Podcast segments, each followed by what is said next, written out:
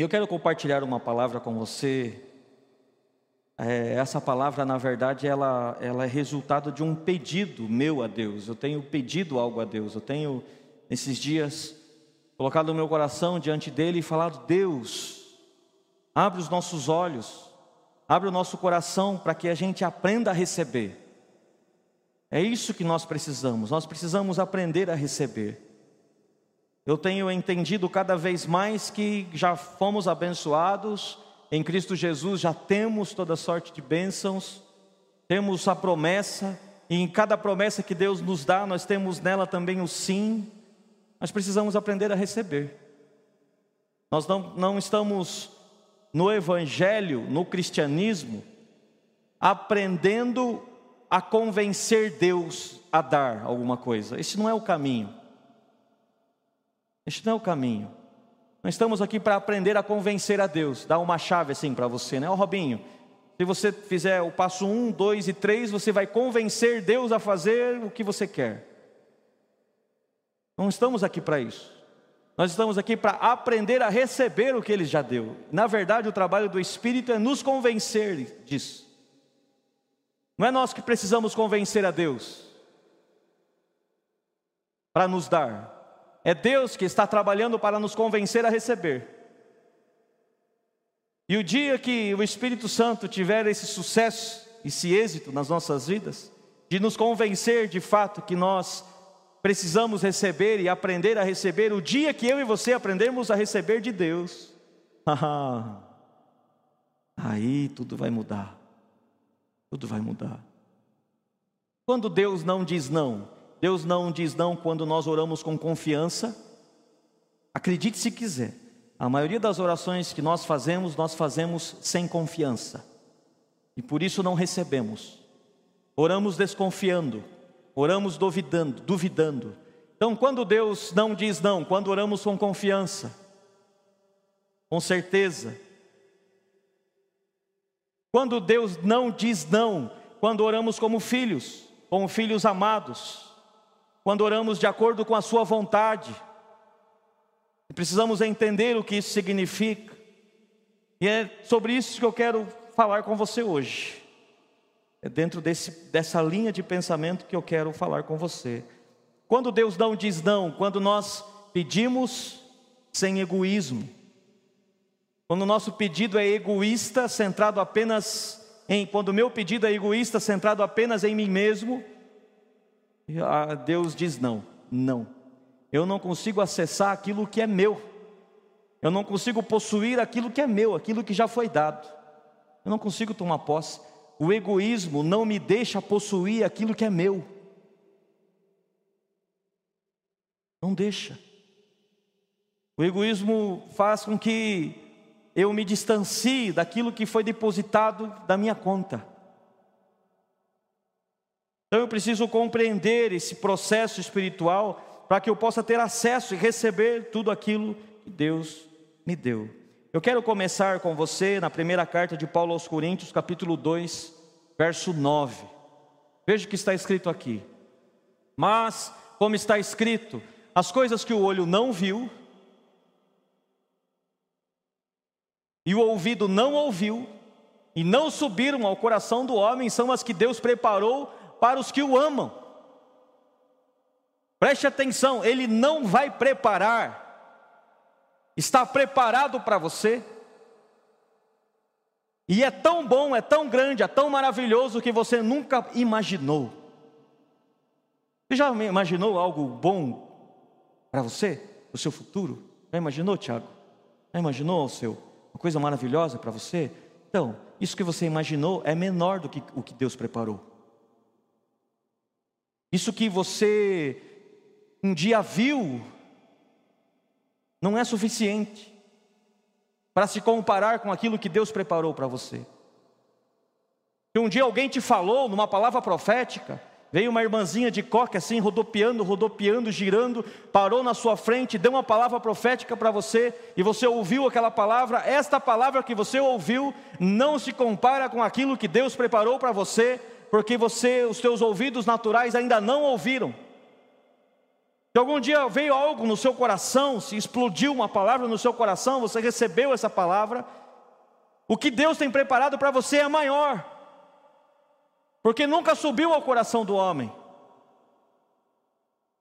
Preste atenção no que eu vou te dizer: tudo o que você sonha é pouco perto do que você vai experimentar da parte de Deus, do que você pode experimentar da parte dele porque Ele sempre faz por você sobrando daquilo que você quer e pede.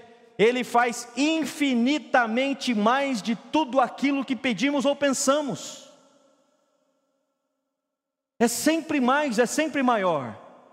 Veja, cinco mil homens, fora mulheres e crianças, estavam precisando de pão, para não passar fome à noite. Jesus multiplicou com os discípulos cinco pães, dois peixes, eles comeram, e o último pão, alguém comeu e acabou, deu certinho, na medida certa. Jesus deu para eles exatamente o que eles estavam precisando. Foi assim? Não foi. Quem acha que foi assim?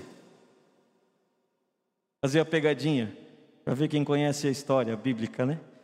Não foi assim, sobrou doze cestos. Isso significa que a, o milagre que Jesus faz na sua vida, ele não faz para suprir uma necessidade, ele faz para sobrar, para você abençoar outros. Quando ele multiplicou os vinhos lá no casamento, ele multiplicou no final da festa.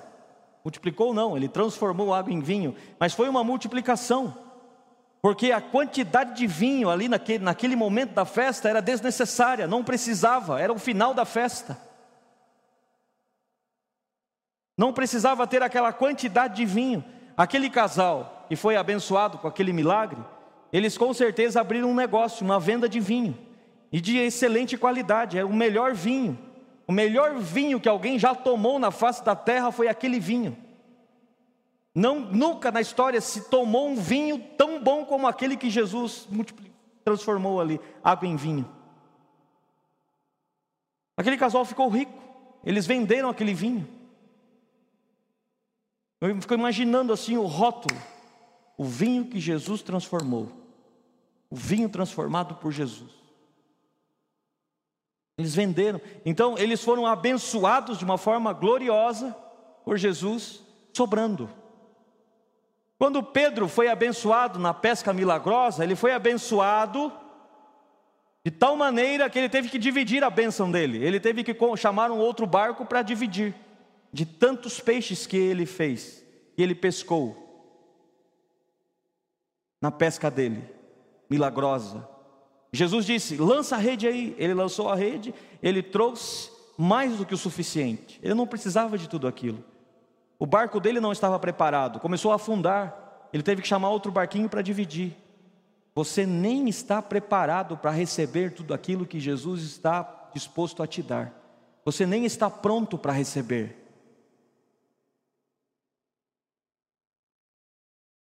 Hum? Preste atenção. Eu não sei, vocês não estão aqui, vocês estão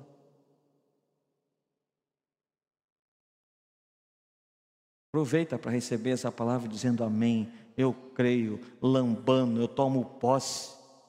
Meu irmão, eu nem tenho estrutura psicológica, financeira, material. Nós nem estamos preparados com o prédio aqui, ó, fisicamente, para receber tudo aquilo que Ele está nos dando e disposto a nos dar. Não temos, não estamos preparados.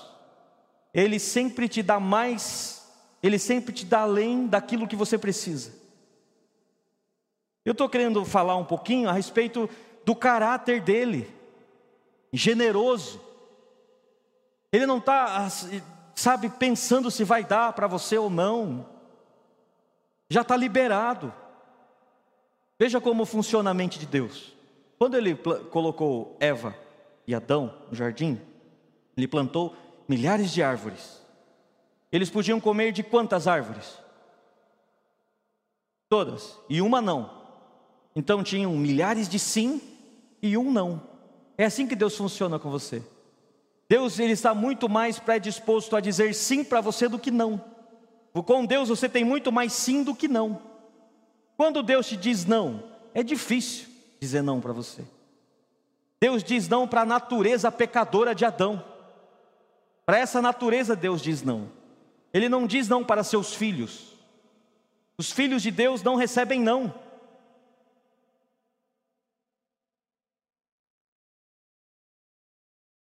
Os filhos de Deus não recebem não, eles recebem sim, sim, sim, sim. Eu vou pular aqui, tá? Lucilene, eu vou, eu vou pular alguns versículos, depois eu vou voltando aqui, vou inverter um pouco aqui.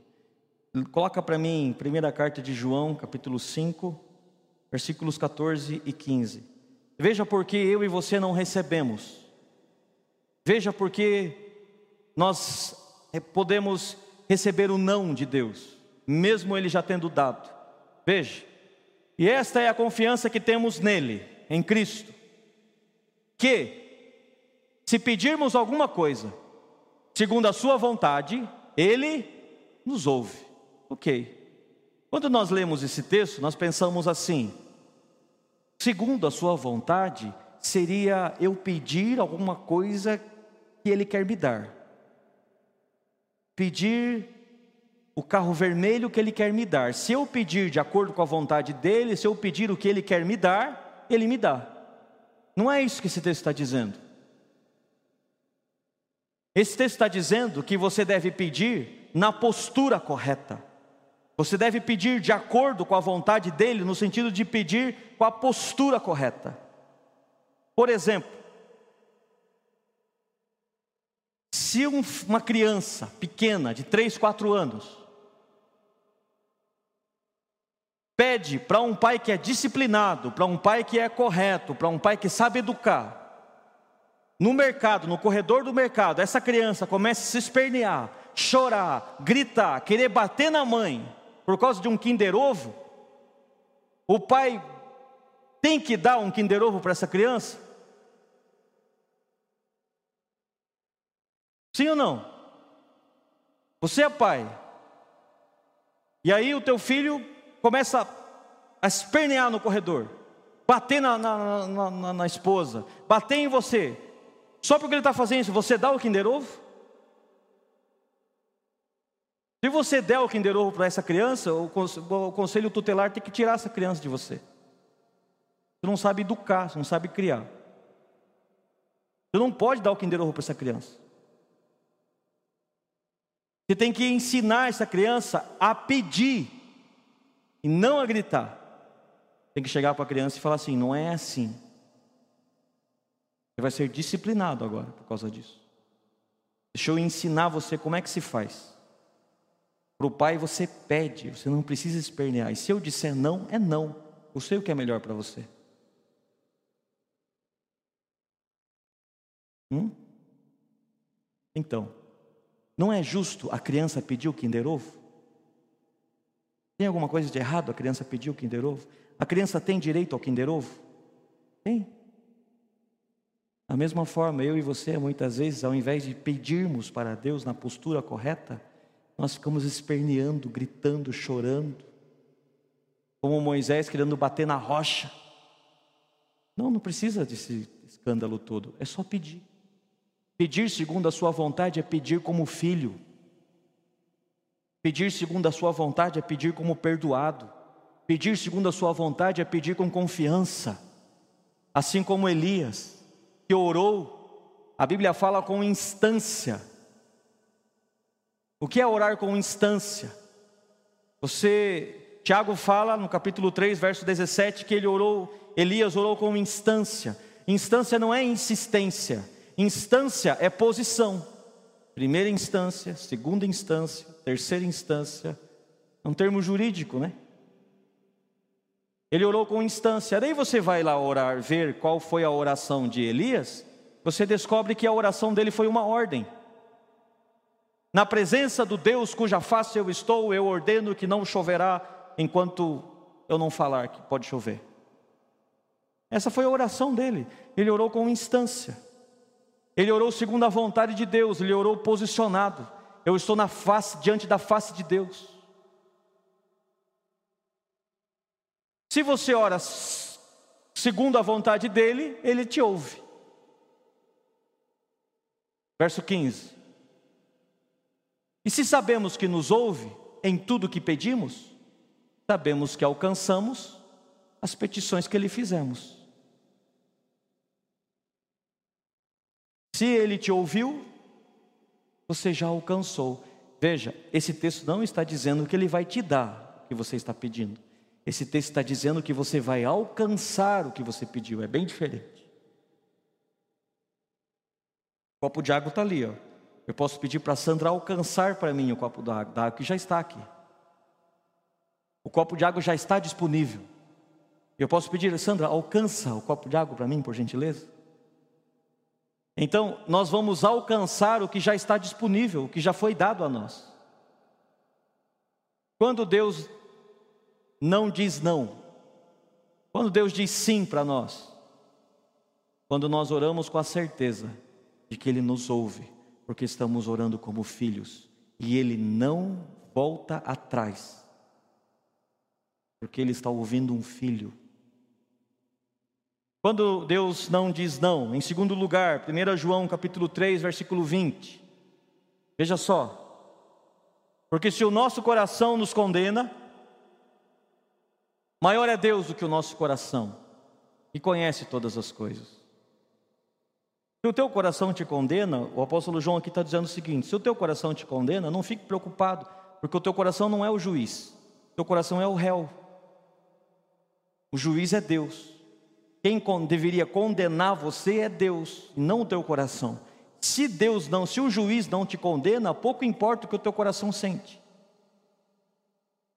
Se o teu coração se sente condenado, este não é o problema. Deus é maior que o seu coração e Ele te liberta, e Ele te livra, e Ele te, te absolve. Ele te justifica.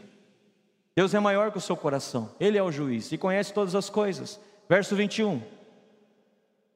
Amados, se o nosso coração não nos condena, temos confiança para com Deus. Então, se eu não deixo o diabo me condenar, se eu não deixo a acusação chegar no meu coração, eu vou orar com confiança. Qual o resultado disso? Verso 22. E qualquer coisa que lhe pedirmos, e qualquer coisa que lhe pedirmos, eu pergunto para você: o que é qualquer coisa?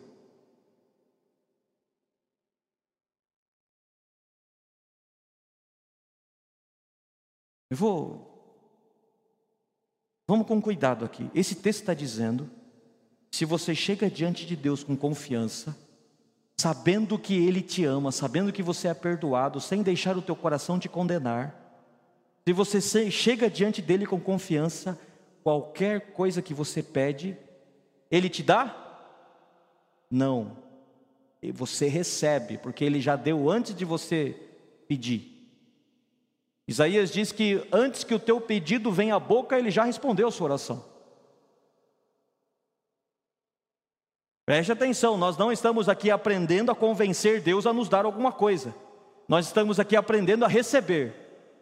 Esse texto não diz que ele vai te dar qualquer coisa quando você pede com confiança. Esse texto diz que você, esse texto diz que você vai receber. Já saiu da origem, precisa chegar no destino.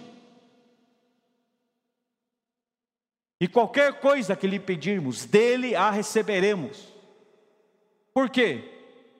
Porque guardamos os seus mandamentos e fazemos o que é agradável à sua vista. O que é guardar o mandamento dele? Verso 23.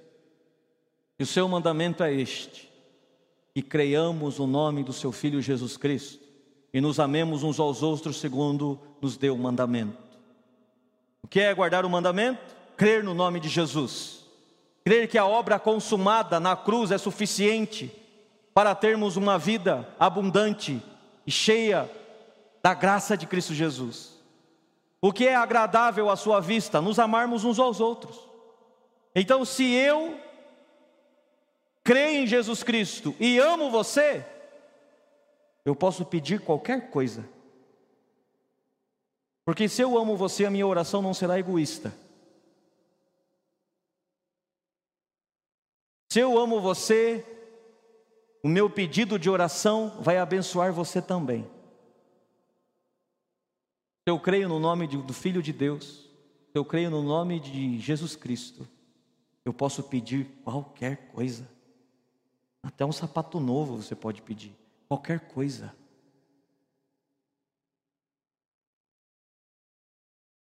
Volta ao verso 21, 22.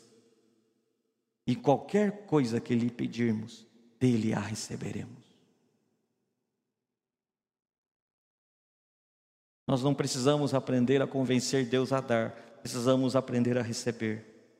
Veja agora Tiago, capítulo 4, verso 3. Pois pedis e não recebeis. Você pede e não recebe. Não está dizendo que Deus não dá. Ele dá, mas você não recebe. Por quê? Porque você pede mal. E por que você, o que é pedir mal? É pedir para gastar nos próprios deleites. Gastar é, é para o próprio proveito.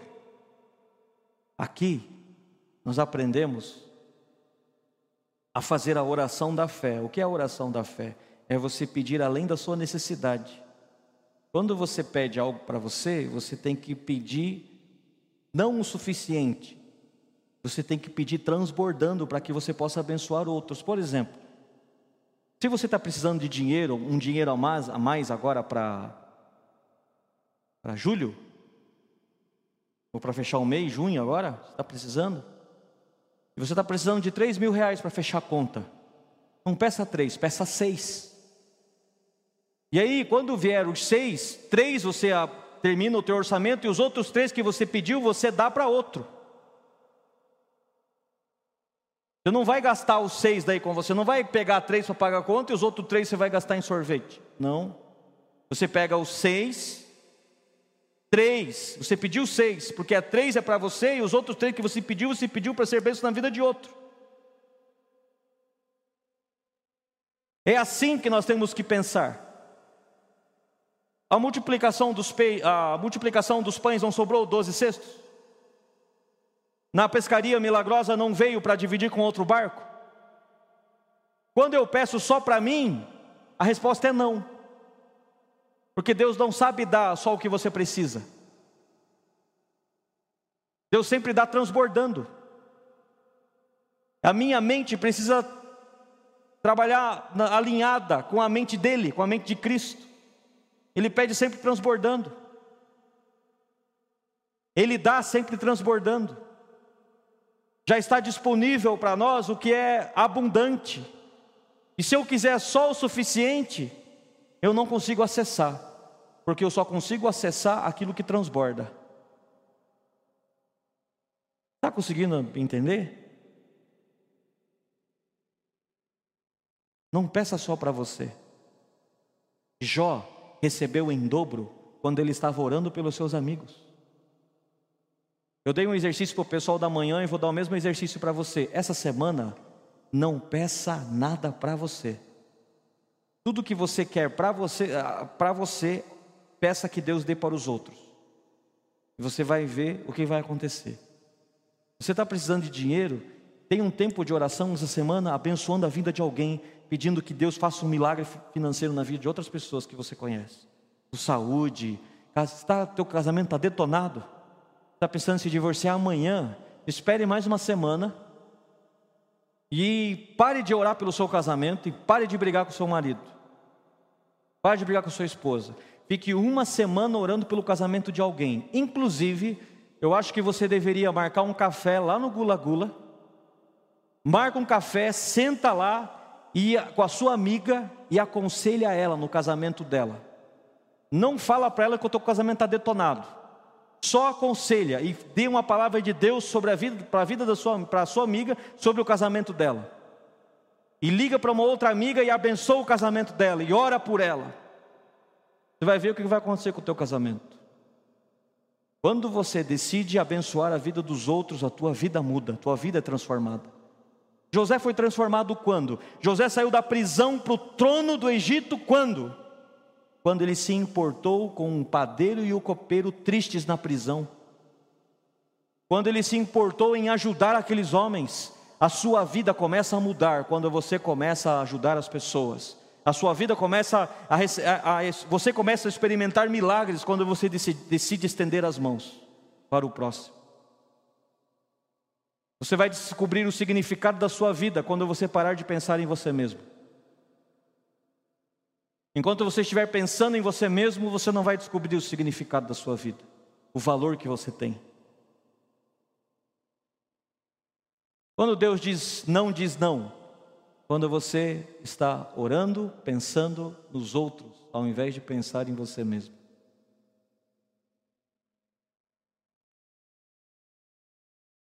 Vai praticar? Veja o que está escrito na segunda carta de Paulo aos Coríntios, capítulo 1, a partir do verso 18. Antes, como Deus é fiel, a nossa palavra para convosco não foi sim e não. Volta, volta, volta. Antes, como Deus é fiel, a nossa palavra para convosco não foi sim e não. Ele está dizendo o seguinte: na fidelidade de Deus, o que nós compartilhamos com vocês, o que nós ensinamos para vocês, não foi positivo e negativo, não foi é, sim para as bênçãos, se fizer isso, isso e isso, e não se você fizer isso, isso e isso. Não, não. Não foi assim a nossa, o nosso ensino, a nossa conversa, não foi nesse nível, sim e não. Uma hora pode, uma hora não pode. Não foi nesse sentido. Verso 19: Porque o Filho de Deus, Jesus Cristo, que entre vós foi pregado por nós, isto é, por mim, Silvano, Timóteo, Leomar, Robinho, William, Henrique, não foi sim e não, mas nele houve ele está dizendo: quando nós pregamos e ensinamos para vocês a palavra de Deus, nós não ficamos falando sim e não, nós ficamos falando sim. Em Deus você tem sim. Em Deus você tem sim. Deus disse para você sim. Essa foi a nossa mensagem. Veja o verso 20. Porque todas quantas promessas há em Deus são nele, diga alto, são nele e por ele o para a glória de Deus por nós. Muda a versão, por gentileza. Deixa mais claro, falando que o amém é nosso, o sim é dele e o amém é nosso. Veja, pois tantas quantas forem as promessas de Deus, todas as promessas que você achar na Bíblia, todas elas. Quando você lê, Deus diz para você: sim, em Cristo, você, filho de Deus, tem direito a isso aí. Sim, isso é teu. Nem me pergunte. Sim. Deus é sim, e sim, e sim, todas sim, nenhuma não, todas sim, saúde sim. por isso, por intermédio dele, o Amém é proclamado por nós, para a glória de Deus. Ele diz sim, e você diz como Abraão: Amém, eu creio. Promessa de saúde, Deus diz sim, qual é o meu papel e o seu papel? Dizer amém. Amém significa assim é, eu creio, tomo posse, amém. Isso é proclamado por nós para a glória de Deus. Este é o problema. Em Cristo nós temos sim, o que está faltando é o nosso amém.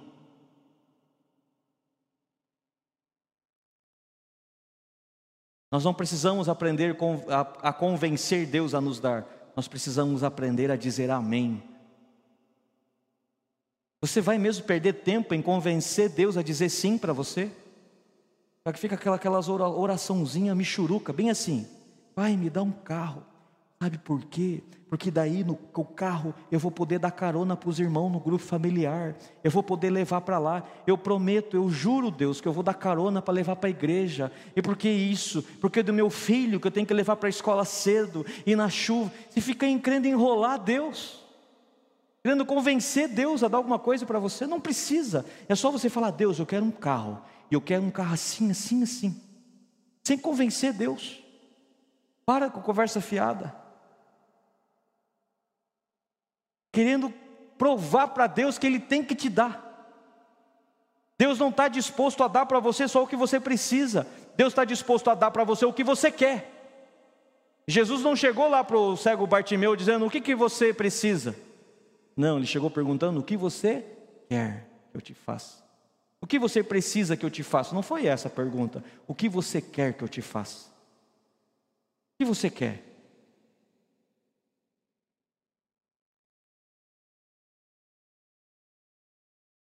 Você precisa dizer amém.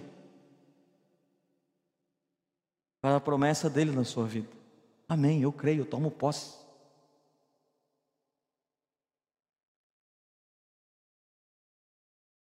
Eu tenho o sim de Deus. Aleluia. Sabe por que você tem sim? Isso é uma notícia. O que eu vou falar agora para você é bom e é ruim.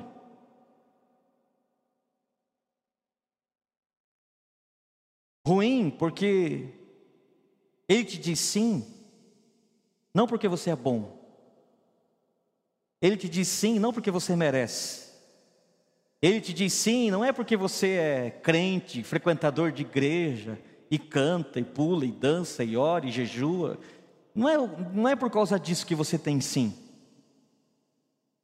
Você tem sim, porque quando você chega diante dele, tem um do teu lado que é muito amado por ele que é perfeito e por causa dele você recebe. Isso significa que, se eu chego diante dele com 40% de santidade, e se você chega, chega diante dele com 90% de santidade, nenhum dos dois recebe por causa disso. Não faz diferença. Os dois recebem por causa do outro que está junto, do advogado. O que tem 99% de santidade, o que tem 9% de santidade diante de Deus é a mesma coisa, é tudo farinha do mesmo saco. Nenhum merece mais que o outro. Para você que é mais santão, você não fica com uma raivinha de saber disso? E você que é mais pecador, você não fica mais feliz de saber isso? Mas é assim. 99% de santidade, 9% de santidade diante de Deus. Não é por causa disso que ele te diz sim, ele te diz sim por causa do outro que está junto. Não é o seu nível de santidade que faz diferença no pedido, no sim, ele te, te diz sim porque o outro está junto. Veja o que está escrito na segunda, no segundo livro dos reis. Segundo livro dos reis, capítulo 13, olha só. Mas Eliseu respondeu ao rei de Israel. Deixa eu contar a historinha para você antes. Bem rapidinho. Rei Jorão, rei de Israel, foi desafiado para a guerra. Ao ser desafiado, decidiu chamar o rei Josafá, rei de Judá, para ajudá-lo. Quando o rei Josafá foi conversar com Jorão, rei de Israel, ele perguntou o seguinte: tem alguém aí para liberar uma palavra para a gente, para a batalha com uma palavra? E Jorão disse o seguinte: tem Eliseu, profeta Eliseu. Então vamos lá. Quando o rei Jorão chegou para falar com Eliseu e disse: Nós vamos para a guerra, você libera uma palavra aí para a gente? Veja a resposta do rei do, de Eliseu para o rei de Israel. Mas Eliseu respondeu ao rei de Israel: Que tenho eu a ver contigo? Vá consultar os profetas do teu pai e os videntes da tua mãe. Entretanto, o rei de Israel contestou-lhe: Não, é que o Senhor reuniu-nos, os três reis, eu, Josafá está aqui comigo, aqui, dá uma olhada aqui, Josafá está comigo, para entregar-nos nas mãos de Moabe. Veja o verso 14. Ao que Eliseu retrucou: Juro por Deus, nome do Senhor dos exércitos, a quem sirvo, se não fosse por respeito a Josafá, rei de Judá, eu não te daria a menor atenção, nem sequer olharia para o teu rosto. Isso é uma tipologia perfeita do que acontece hoje no mundo espiritual. Eu chego diante de Deus, eu chego diante dele e faço um pedido. Deus, me dá uma palavra, porque eu preciso de uma vitória, preciso de um milagre. E Deus olha para mim e fala assim, verso 13, coloca lá de novo, por gentileza. E tenho eu a ver contigo, teus problemas? Vá falar com os deuses dos teus pais. Vá lá agora satisfazer os teus pecados do jeito que você quer. Vá curtir a vida lá do jeito que você quer.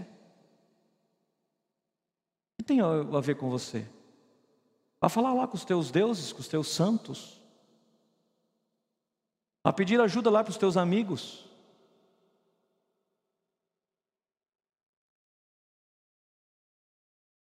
E aí eu digo: não, não, Deus, eu, é.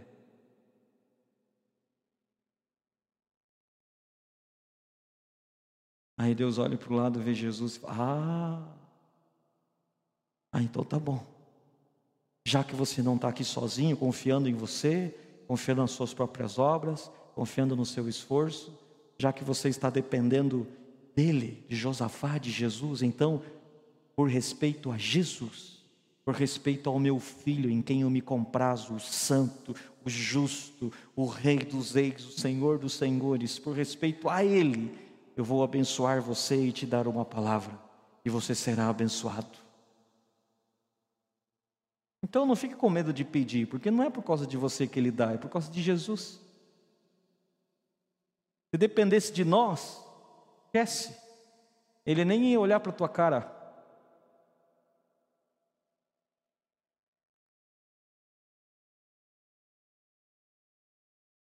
Então é uma notícia boa, é uma notícia ruim. É uma notícia boa porque não depende de mim. E é ruim porque não depende de mim. Seria tão bom se dependesse da gente, mas não depende, graças a Deus. Graças a Deus.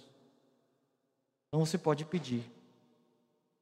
Para encerrar, eu quero conversar com você sobre três níveis. Três níveis de fé.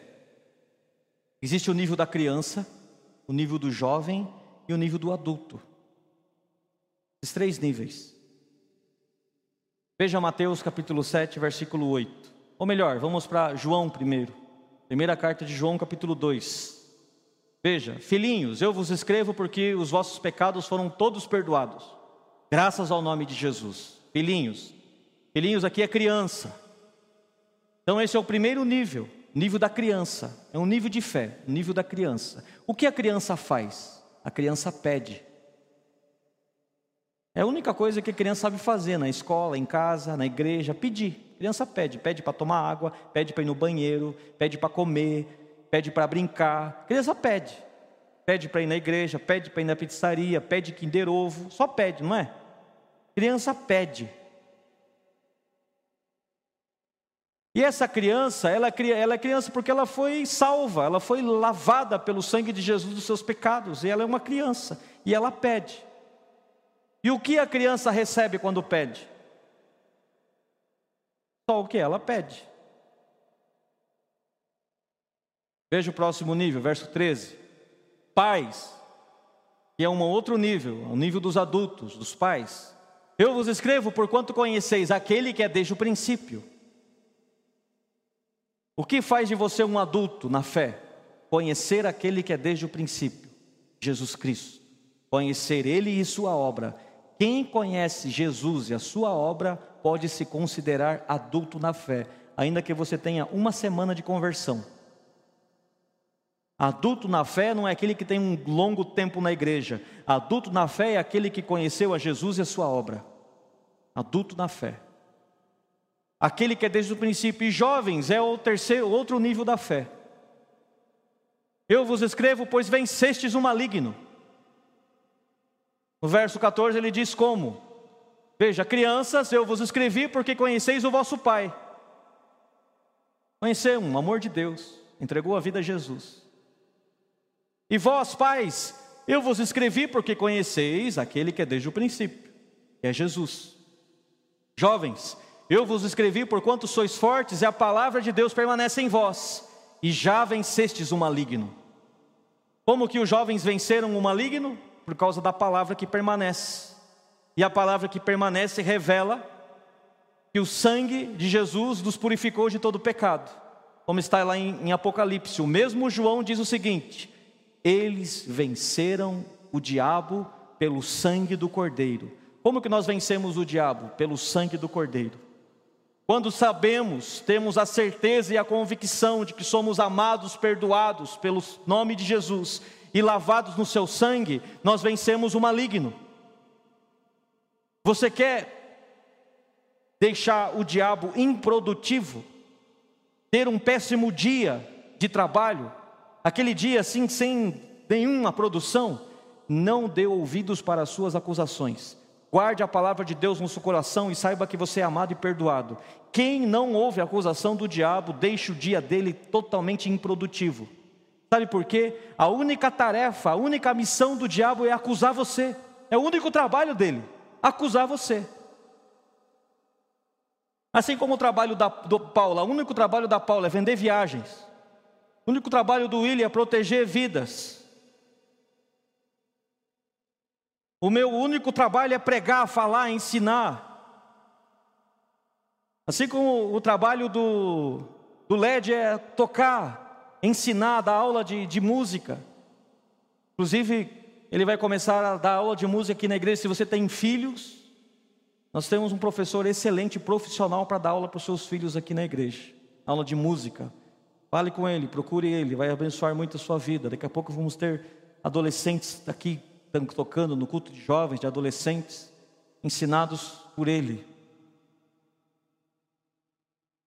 Assim como o trabalho do Tiago é vender carro lá na Fiat, né? Está vendendo bastante, Tiago, graças a Deus.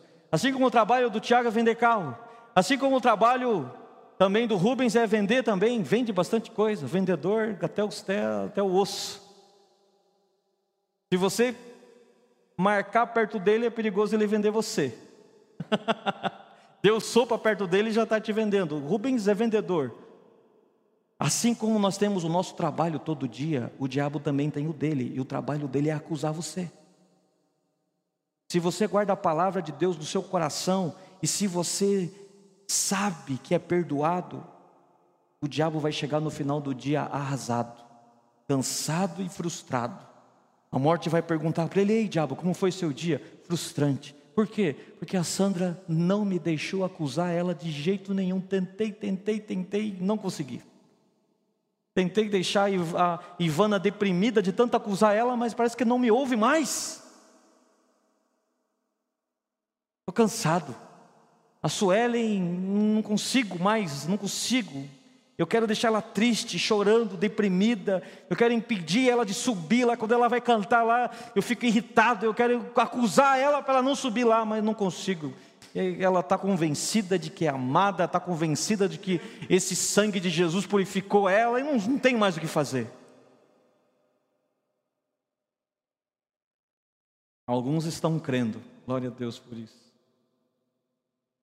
Já venceu um maligno. Agora veja Mateus, para a gente encerrar. Se coloque em pé. Se coloque-se em pé para você ficar mais animado. Veja só. Pois todo que pede, recebe. Quem pede? A criança. A criança pede. E o que ela recebe? Tudo aquilo que ela pede. Lembra da Júlia, quando criança, ela pedia, tudo que ela pedia, né? Estava ali e tal. E aí ela cresce um pouco, ela fica jovem, aí o que ela começa a fazer? Ela começa a buscar. Aí ela vai buscar falar outro idioma, ela vai buscar uma, fazer uma faculdade, ela vai buscar trabalhar. E o jovem busca. Mas o que o jovem encontra? Aquilo que ele busca. E o adulto, o pai? O pai, ele não pede e nem busca. Ele já vai logo na porta que é Cristo bate na porta, e quando a porta abre, o pai tem acesso a tudo que está dentro da casa. Quem bate não recebe só o que pede. Quem bate na porta não encontra só o que busca. Quem bate encontra tudo que está dentro da casa. O convite de Deus para você nessa noite é que você pare de pedir, você pare de buscar, e comece a bater na porta que é Cristo. A hora que você tiver acesso a tudo que está depositado para você nas regiões celestiais em Cristo Jesus, você vai acessar tudo de uma vez. Você não vai ter só o que está pedindo, você terá acesso a tudo que já foi depositado para você. Deus não quer que você desfrute só daquilo que você pede, sabe por quê? Porque você não sabe pedir.